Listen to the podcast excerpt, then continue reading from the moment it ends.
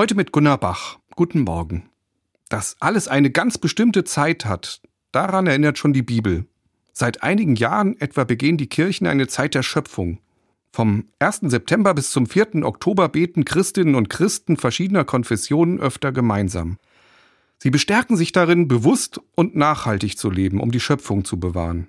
In der Pfarrei St. Peter in Montabaur, in der ich als Seelsorger arbeite, treffen wir uns zum Beispiel auf dem höchsten Punkt in der Umgebung der Stadt.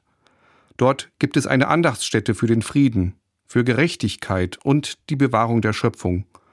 Vorher standen viele Fichten dort, die durch die Dürresommer und den Borkenkäfer gefällt werden mussten.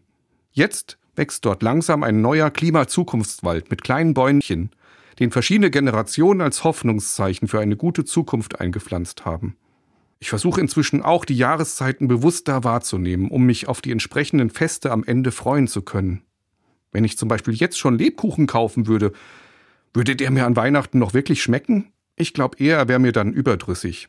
Jetzt zum Beispiel sehe ich im Wald die reifen Brombeeren und steck mir schon mal ein paar davon in den Mund.